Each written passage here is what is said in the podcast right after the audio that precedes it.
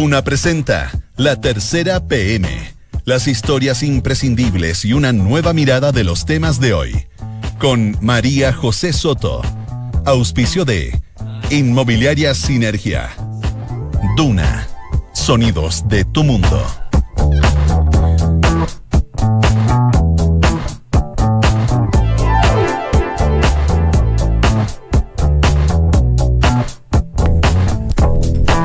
De la tarde y 59 minutos. ¿Cómo está? Muy buenas tardes, bienvenido a la tercera PM en esta tarde de miércoles. Hoy es 8 de mayo de 2019. A esta hora en Santiago hay cielos nublados todavía, 12 grados la temperatura del momento. Se espera para hoy una máxima de 15 y se espera para mañana jueves extremas entre los 8 y los 15 grados. Vamos a hablar de varios temas en estos 30 minutitos que tenemos. Bueno, evidentemente vamos a seguir hablando de los fiscales porque sigue la guerra de estos fiscales en Rancagua. Hubo jornada de allanamientos anoche que le vamos a contar. Vamos a hablar también de la cubre medioambiental COP25, del financiamiento y también de Cristina en Argentina que va a dar noticias en las próximas horas. Vamos con los principales titulares de las notas que ya están disponibles en la tercera PM. 25 millones de dólares para COP25. Gobierno activa al sector privado para levantar la plata que falta. Faltan siete meses para esta cumbre climática de la ONU. Desde los gremios se busca una fórmula para entregar ciertas donaciones y la idea es un fideicomiso ciego. Vamos a tomar contacto con Rancagua. Ahí está el periodista de la tercera, Sebastián Bedoya, tratando de ubicar al fiscal Sergio Moya, cuya casa fue allanada ayer luego de las acusaciones de Emiliano Arias, que dice que Moya está vinculado al caso Huracán, que es la supuesta implantación de evidencias falsas para inculpar a mapuches de atentados incendiarios. Holanda va a dejar de regular el turismo de masas, va a dejar de promover destinos saturados o que Holanda considera que están saturados. Quiere que los visiten menos básicamente porque la gente, los holandeses en algunas ciudades como Ámsterdam ya no viven tranquilos, están hartos del turismo y por lo tanto va a haber cierre de algunas atracciones más populares. Y como yo les adelantaba, vamos a hablar de Cristina Fernández. Mañana lanza su libro Sinceramente, pero su lanzamiento viene con harta performance, con cerca de 5.000 invitados, un show más o menos, y todo suena a lanzamiento de campaña presidencial. Y a 24 horas de la bochornosa derrota, ¿es Messi un pecho frío? Dice la tercera hoy día. El desastre del Barça abre un nuevo linchamiento al mejor jugador del mundo. Fue recibido con muchos reproches y en Argentina hasta, lo hasta comparan el fracaso ante el Liverpool con lo que vivió en la selección. Dos de la tarde y dos minutos. Vamos de inmediato con los principales temas que yo les adelanté que vamos a hablar en la tercera PM. Y eh, ya estamos en contacto, de hecho, con Sebastián Bedoya, que es periodista de Nacional de La Tercera. Está en Rancagua esperando a Sergio Moya. ¿Cómo está, Sebastián? Hola, María José, buenas tardes. Eh, así es, ya no esperando puntualmente a Sergio Moya, quien se retiró de la Fiscalía Regional de Rancagua hace aproximadamente 30 minutos, a quienes sí eh, estamos esperando eh, a los funcionarios de la Brigada Investigadora de Delitos Funcionarios de la PDI, que permanece y actualmente realiza diligencia de allanamiento a la oficina del fiscal Sergio Moya. recordemos que además al, al, fiscal, que hoy en día es investigado penalmente por el fiscal Carlos Palma, quien lleva adelante las indagatorias por el caso Huracán, eh, también hicieron ingreso los funcionarios de la PDI en la mañana a su casa, eso de las 6 de la mañana, eh, retirarle distintos elementos por parte de, del fiscal, uno de ellos incluso su teléfono. Eh, así que ha sido una jornada para Moya bastante compleja y, en general para, para toda la causa. Partamos del principio un poco, ¿por qué se produce este allanamiento a Moya? Porque esto tiene que ver con las acusaciones y denuncias cruzadas que llevan varias semanas entre Arias y Moya, digamos. Así es, y ayer esto tuvo un, nuevo capítulo. Eh, recordemos que el fiscal Emiliano Arias se encuentra declarando en la Fiscalía Nacional en Santiago, ya acumula 15 horas de, de, testimonio, ante el fiscal que lleva a cabo la, la arista penal en contra de, del suspendido fiscal regional de Rancagua por, eh, por la, la misma denuncia que realiza Moya. Bueno, ya sintonizando al respecto, Arias presenta un correo electrónico que le habría enviado el fiscal Moya al ex mayor Marín de Carabineros, involucrado, procesado, formalizado por el caso Huracán, entonces se asegura o este da entender de que Moya tenía conocimiento de eh, la manipulación que hacían los funcionarios de Carabineros de, los correos, de perdón, de los WhatsApp de las personas que estaban siendo intervenidas, de, los comuneros mapuches. Eh, y el correo electrónico va a entender una serie de consejos que le da Moya a, a Marín como para que no se revelara finalmente esta intromisión ilegal que, que hacían los uniformados.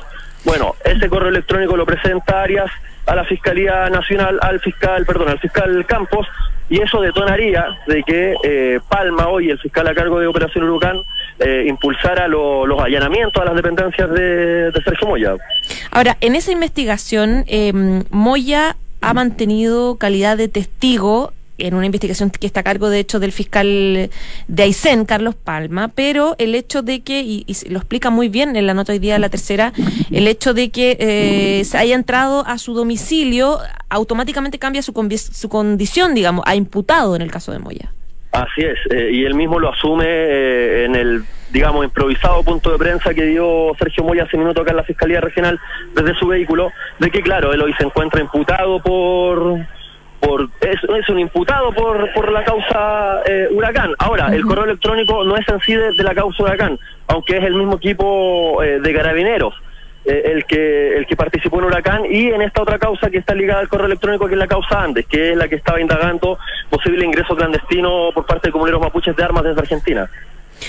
¿Cómo, ya que estás en Rancagua, ya has estado ahí durante toda la, mañana al pie de cañón afuera de la fiscalía, ¿cómo ves a la gente, a los funcionarios, cómo viven esta situación que finalmente tiene a dos fiscales tan importantes en, en telejuicio?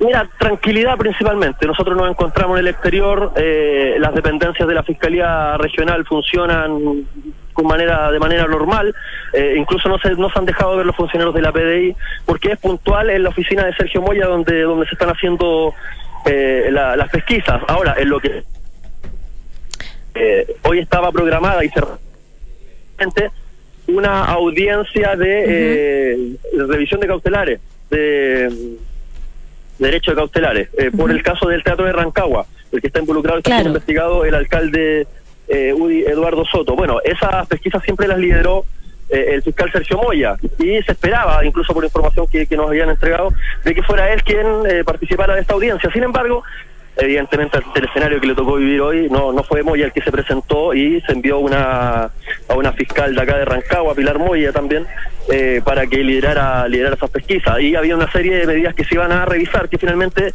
no se toman, no no no se no se pronuncian por parte de la fiscalía en la audiencia, por lo tanto ahí uno ya podría ver un primer efecto una, una acción que eh, se vio modificada por todo lo que está viviendo el fiscal Moya y la fiscalía en general. Ya es algo que trasciende sin duda a solo un lugar, a solo una fiscalía, sino que es algo cuesta a esta altura buscarle un calificativo, pero es algo que afecta a la institución del Ministerio Público. Estamos conversando con Sebastián Bedoya, que es periodista de Nacional de la Tercera, que está en Rancagua. Eh, claro, Sebastián, quería preguntarte qué pasa, qué va a pasar o qué crees o qué se habla respecto de que podría pasar con Moya. Porque, claro, ¿qué pasa con los casos si él pasa en calidad de imputado? ¿Él podría eventualmente eh, eh, empezar a perderlo? Eso es algo que estamos a la espera. uno podría esperar que haya un pronunciamiento por parte de la Fiscalía Nacional. Ya la Fiscalía Sur tomó una decisión. Por ejemplo, el caso del Teatro de Rancagua era el fiscal Moya el que eh, el que lo tuvo en su momento, después que él se traslada a Rancagua y este pasa a, al recién nombrado fiscal y recién asumido eh, fiscal metropolitano sur, Héctor Barros. Bueno, ¿qué hace Barros? Crea un equipo eh, de abogados, de fiscales para que se haga cargo de la causa del teatro Hoy el fiscal eh, Moya es parte de ese equipo. Mm. Sin embargo, eh, uno ha podido, el reportero que uno va realizando, uno de los objetivos es despersonalizar la causa del Teatro de Rancagua de Sergio Moya, ¿ya? Eh, para evitar todo que, que, se termine manchando, la quieren asociar, principalmente quieren dar el mensaje de que es la Fiscalía Sur la que lleva a, cargo las pesquisas, y también ante un inminente, uno podría esperar de que eh, ya fue suspendido el, fiscal Emiliano Arias, uno podría llegar a, presumir de que es algo que puede llegar a ocurrir en cualquier minuto. Estamos hablando de un fiscal que, que fue allanado y que además se encuentra imputado por una causa. Claro, podría ser suspendido también, digamos. Claro, sí, por supuesto. Y es algo que uno podría llegar a esperar que se diera a conocer en las próximas horas. Ya, pues está totalmente en desarrollo, como siempre ya este, este verdadero desastre de Rancagua, como ya todo el mundo le dice, Sebastián, desde Rancagua. Muchísimas gracias. Muchas gracias a ti. Que estés muy bien. Chao, chao. Esto es La Tercera PM con María José Soto.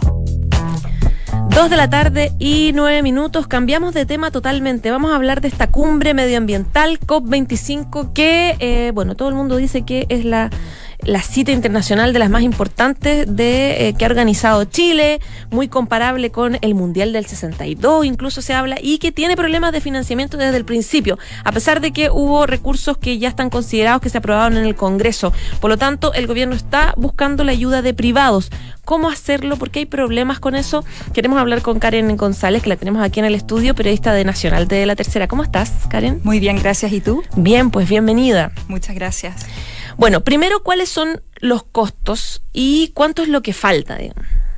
Mira, se habla que una conferencia de las partes, que es esta cumbre por el cambio climático que mandata la ONU, eh, más conocida como COP25 acá en Chile, eh, podría costar entre 70 millones de dólares o 90 millones de dólares. Actualmente el gobierno tendría eh, en sus arcas, o el grupo organizador, de esta conferencia tendrían sus arcas disponibles los 35 millones de dólares que aprobó el Congreso em, el mes pasado. Eh, y con eso estaría comenzando a financiar muchos de los costos eh, que involucran organizar una conferencia de esta magnitud. Recordemos que eh, se esperan que lleguen unas 20, más de 20.000 personas. Eh, entre delegaciones eh, de distintos países, los grupos negociadores que vienen a negociar, o sea, vienen a buscar un acuerdo de cómo los países pueden reducir las emisiones de gases de efecto invernadero que están provocando el cambio climático. Em, yo hice una entrevista a la directora de ONU Cambio Climático, cuya oficina está en Bonn, Alemania, eh, y ella me dice que lo el objetivo de esta cumbre en particular es poder eh, alcanzar o poder llegar como a, un techo de del aumento de la temperatura del planeta a 1,5 grados Celsius y que no sobrepase eh, ese nivel en el calentamiento global porque si no podría traer consecuencias irreversibles. Y ese es el compromiso que los países miembros tendrían que firmar, digamos. O sea, tendrían que alcanzar y ojalá firmar para poder establecer metas concretas para eh, lograr este objetivo. ¿Por qué la cumbre es tan cara? Si pudieses describirnos la cantidad de gente que va, digamos, ¿por qué tiene un costo tan alto? Es carísima, bueno, cada eh, país sede establece cuáles son los costos aproximados en los que se puede en los que se puede comprometer a gastar. Em, según conferencias de las partes anteriores, COPs anteriores, esta puede costar entre 90 eh, millones de dólares, 100 millones de dólares, em, pero este costo implica una serie de cosas, no solo el evento en particular, eh, no solo las conferencias, el lugar físico, las carpas, eh, los salones plenarios, las oficinas para las delegaciones, em, los costos de, de las habitaciones de hoteles, el transporte para tanta gente, son más de 20 mil personas. Eh, el año pasado, en la cumbre anterior que se realizó en Polonia, asistieron cerca de 23.000 personas. Entonces se espera que una cantidad similar llegue a Chile. Eh, esos son como los costos, los que te describí son los costos que están eh, como asociados a la organización del evento, pero también hay una serie de proyectos que se buscan lanzar o incentivar en el marco de esta conferencia, que son proyectos eh, científicos, estudios, como por ejemplo eh, se habla que se está tratando de hacer un estudio científico para saber cuál es la vulnerabilidad eh, del para el cambio climático que tiene Chile. Em, también hay países que donan para que puedan participar eh, algunas delegaciones de países que son más pobres, por ejemplo, algunas naciones africanas. Em, y también eh, se necesitan financiar una serie de actividades, por ejemplo, en regiones. Y eh, otras actividades para hacer conocida la cumbre en la ciudadanía, porque la idea es que no sea solo un, un evento diplomático o científico, claro, sino que también pueda sociabilizarse al resto de la población. O sea que debería haber de aquí a diciembre, que se va a hacer la cumbre, un montón de políticas públicas que integren a la ciudadanía, que participen también y, entiendan la importancia de una cumbre que va a tener a 20.000 personas para hablar de cambio climático. Claro, así es, sí. Ahora, ¿por qué ha sido un problema importante la incorporación de financiamiento privado? Porque aquí hay un tema bien complejo que tiene que ver con el lobby, con, el temor que tienen muchos de que haya una suerte de lavado de imagen de muchas empresas que quieren participar. Si pudiese explicarnos bien ese problema y cómo se está tratando de buscar una solución. Mire, tenemos que partir de la base que Chile se ofreció como país organizador de la COP25 hace un año, después que Brasil bajara su candidatura por temas internos, el presidente Bolsonaro decidió no organizar esta COP. Entonces Chile eh, se comprometió con un año de plazo a organizar esta cumbre. Eh, cuando en general los países organizadores tienen mucho más tiempo, al menos dos años.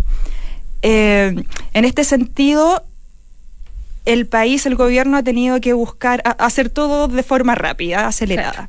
Entonces aprobó rápidamente esta ley de financiamiento en el Congreso, que son los aportes que hace el Estado para financiar esta cumbre, pero también, como lo han hecho otros países, busca eh, aportes del sector privado, de la empresa privada y también de cooperación de otros países que financian a algunos países que se hablan como en vías de desarrollo, que son organizadores de esta cumbre.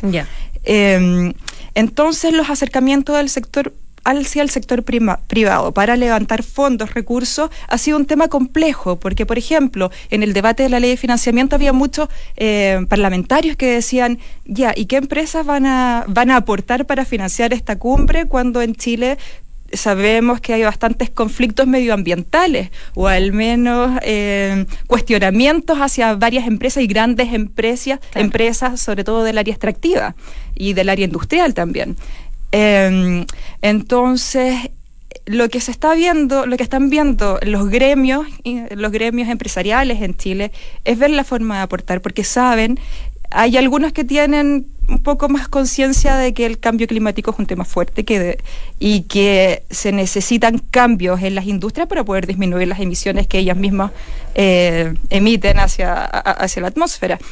Em, entonces, están viendo la posibilidad de establecer fideicomisos ciegos, ya, ya sea a través de los gremios, recordemos que los, los gremios que están asociados a la Confederación de Producción y Comercio son seis, eh, está agricultura, minería, em, está el sector financiero, está el sector industrial con la SOFOFA, me faltan dos. Eh, bueno, son seis sectores financieros.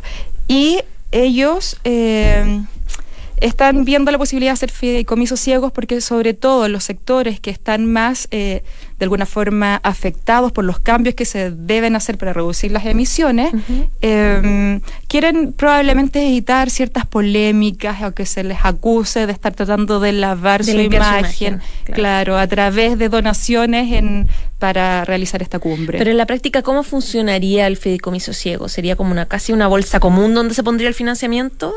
Están viendo de qué forma lo van a hacer. Eh, probablemente van a hacer algo como lo que se hizo para juntar fondos para la Avenida del Papa, eh, las cuales eh, empresas aportaron de manera anónima de manera anónima claro así están viendo están viendo la posibilidad de hacer fideicomisos ciegos en distintos eh, en los distintos gremios o a través de la CPC un, un, gran fideicomiso ciego donde todas las empresas vayan a aportar. Pero también la gerencia de la COP está buscando se ha acercado a empresas para buscar auspiciadores y sponsors que también eh, quieran aparecer públicamente ligadas a, la COP. Entonces, eh, han tenido acercamiento con cerca de 40 empresas o 45 y mm, ahí hay que ver cuáles todavía no pueden decir eh, con quiénes, ni quiénes han comprometido la entrega de recursos, ni cuántos recursos han comprometido, porque todavía no hay nada firmado.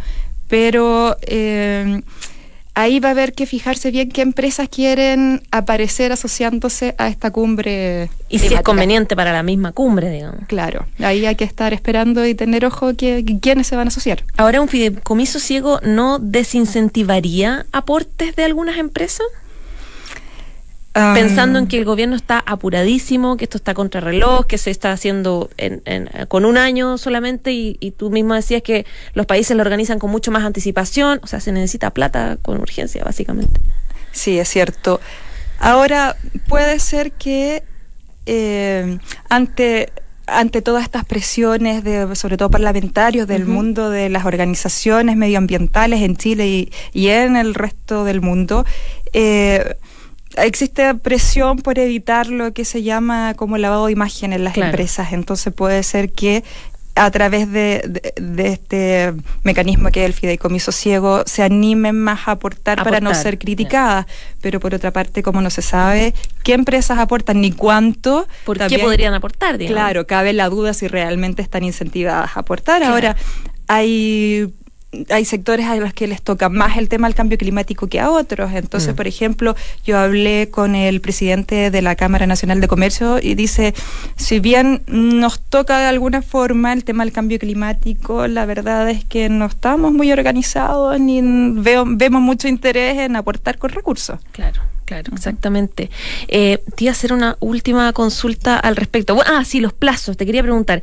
Eh, hasta ahora el gobierno está tratando de buscar mecanismos, fideicomiso ciego, etcétera. ¿Hay algún plazo fatal de si no está la plata? No sé, ¿qué podría pasar? ¿No se organiza? Naciones Unidas tiene, me imagino que pide cierto nivel de requisitos para poder concretarla. Sí, mira, desde la gerencia COP eh, dicen que el evento en sí mismo está financiado. Es decir, eh, el lugar que va a ser sede, que es en el Parque Bicentenario de Cerrillo, eh, la infraestructura transitoria que se va a levantar ahí, carpas, eh, salones plenarios de conferencia, los pasajes de las delegaciones, las piezas de los hoteles, eso estaría financiado. Ya, lo básico. Lo básico estaría financiado y con el alto estándar que pide la ONU, porque vienen delegaciones de países y probablemente vengan cerca de 30 mandatarios. Presidentes del mundo. Claro. Dice que ellos esperan hasta casi al empezar, eh, casi por dar inaugurado a la COP, poder recibir donaciones, pero ah, claramente hay un plazo fatal para llegar al gran estándar o hacer una gran COP como el gobierno lo plantea. Claro, y como los otros países también lo han hecho, que han participado. Así hay algunos países que lo han hecho mejores que otros, según Ha habido un poco bochornos en, la organización. Ha habido algunos bochornos, sí. Pero bueno, al menos todo el sector político eh, parlamentarios y otras organizaciones, académicos, científicos, están eh, detrás de esta iniciativa del gobierno, o sea, que, planteó el gobierno de hacer la organización de la COP en Chile para que poder eh, hacer un evento de categoría mundial y que realmente aporte a las negociaciones para reducir el cambio climático. Ya, pues Karen González, periodista de Nacional de la Tercera, muchas gracias y bienvenida. Muchas gracias. Que esté muy bien. Igualmente, chao. En Duna Escuchas, la tercera PM, con María José Soto. Dos de la tarde y 21 minutos. Viene entrando la Cata Gopel, periodista de Mundo de la Tercera, que nos va a llevar a Argentina. Porque mañana es el día de Cristina. Así es. Hola, ¿Cómo estás, Cata? Mañana regresa Cristina Fernández a la esfera pública. La vamos a poder ver en vivo y en directo la presentación de este explosivo libro, sinceramente, del que ya hablamos hace un par de semanas. Sí. Eh, va a realizar el lanzamiento en la Feria del Libro de Buenos Aires. ¿Por qué es tan importante? Porque este libro ya hemos, hemos sabido pasajes, se ha publicado de todo, ella ha hablado del propio libro, sabemos qué acusaciones hacen y a quién. ¿Por qué es tan importante este lanzamiento de, de, mañana? ¿Cuáles son las condiciones de este lanzamiento que hacen que uno diga, mm, esto, huele a otra cosa? Claro, más allá de, de, lo que de lo que es este lanzamiento, este mega operativo que se está desplegando en Argentina, eh, por la aparición de Cristina, los expertos, los analistas y, más bien la esfera política y pública Argentina cree que este es como el cuasi lanzamiento de la campaña presidencial que ella todavía no confirma, pero que todos esperan y que también las encuestas vienen adelantando desde hace varios meses, que Cristina intentará volver a fin de año a la Casa Rosada por otro periodo presidencial. ¿Por qué es un, mega operativo? Cuéntanos un poco la descripción, digamos, de, este evento de mañana. Claro, te cuento. Eh, tal como lo, se pudo ver hace un par de años con, con los actos públicos de Cristina, acaba de haber un gran operativo de seguridad a cargo del de la Policía Federal de Buenos Aires. Esto va a ser en el centro La Rural de Palermo, que es donde se hace esta feria del libro. Y a las 8 de la noche va a aparecer Cristina Fernández en un escenario sola se especulaba que si iba a estar acompañada de más personas, no, ella va a estar sola, va a realizar este lanzamiento para el que se prevé van a haber mil invitados al interior del predio y a las afueras se van a instalar al menos tres pantallas gigantes para toda la gente, los seguidores militantes y los curiosos también que quieran ver un poco de qué se trata esto. Claro, se va a hacer un evento masivo y van a ir toda la población kirchnerista, digamos, a verla. Claro, totalmente. Y más allá de eso también decían en los medios locales, por ejemplo, en perfil que había bastante resguardo para el ingreso incluso de la misma prensa. Recordemos que Cristina, claro, ella habla muchísimo en actos públicos, se comunica con otros políticos a través de Twitter, pero ya son varios meses los que ella no habla directamente con la prensa, tampoco ha dado ningún tipo de entrevista, entonces... Eh, sí se descartó, eh, al menos en la prensa trasandina, de que ella va a lanzar su candidatura mañana. Sin embargo, como veníamos mencionando recién, es el simbolismo que tiene tanto el lanzamiento del libro como su reaparición, que se da justo a 44 días exactos del cierre de las listas para las elecciones. Claro. Bueno, hablando de las elecciones que son en noviembre, octubre. Tenemos las las pasos, que son las primarias, que son el 11 de agosto, claro. que desde el domingo serían tres meses, la primera vuelta que son en octubre y la segunda vuelta que es en noviembre. claro. Y hasta ahora los principales o que tienen mayor respaldo serían Macri y Cristina Fernández, digamos. Claro, totalmente. El pimponeo viene ya hace varios meses y justo ayer se revelaron dos nuevas encuestas que, mm, que, hace un par de semanas venían eh, anunciando la caída de Macri y la superioridad de Cristina. Sin embargo, hubo un vuelco esta semana y Macri está empezando a subir de a poco las encuestas, justo cuando el presidente planteó un diálogo entre todas las fuerzas políticas en pos de establecer la estabilidad económica en un próximo gobierno, algo que no se ha tomado muy bien desde la oposición. Entonces, de a poco las encuestas empiezan a decir, no, Macri ahora está subiendo un poco sobre Cristina. Sin embargo, los dos están peleando las preferencias en las encuestas. Eso te iba a preguntar. El, eh, hay un contexto político bien importante para Macri, que es que un poco pidió agüita, básicamente. Pidió a los sectores políticos lograr este acuerdo eh, sobre políticas públicas básicas en medio de una crisis social y política que tiene a, Argentina pasando la mal hace un buen rato. Y em, Cristina eh, Fernández diciendo, que fue lo que decía, me, parece que ayer, que ella está dispuesta a hablar con él, pero no necesariamente está dispuesta a firmar algún tipo de papel que la comprometa algo. Sí, exactamente. Um. Son varios ya las figuras políticas que han anunciado más o menos su rechazo a este decálogo. Lo que pasó fue que el lunes Mauricio Macri envía a través de correo electrónico una carta a los principales políticos, líderes y figuras de Argentina, donde se incluyó a la Iglesia Católica, se incluyeron a los sindicatos y por supuesto entre ese listado de gente está Cristina Fernández.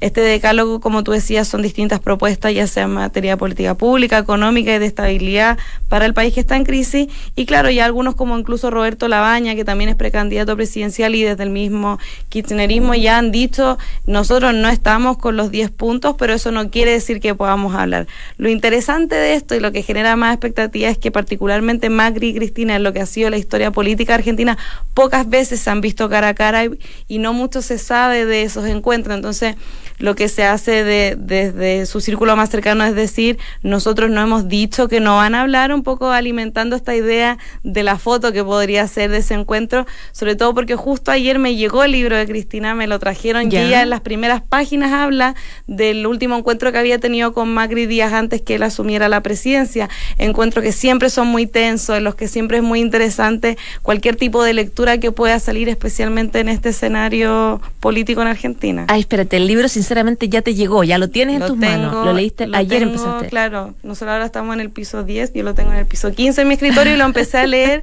Un poco, pero de hecho ahora estábamos hablando hablando acá antes de entrar al programa que me soplaron los chiquillos que yo no llegaba a esa parte que incluso se habla de Piñera lo describen, eh, cuentan un poco la, eh, las características del presidente, de que a veces le gustaba pelear algunas cosas, y Ah, cómo verdad. la misma Cristina Fernández en el fondo se refiere y habla y describe a los distintos mandatarios de la región de su época.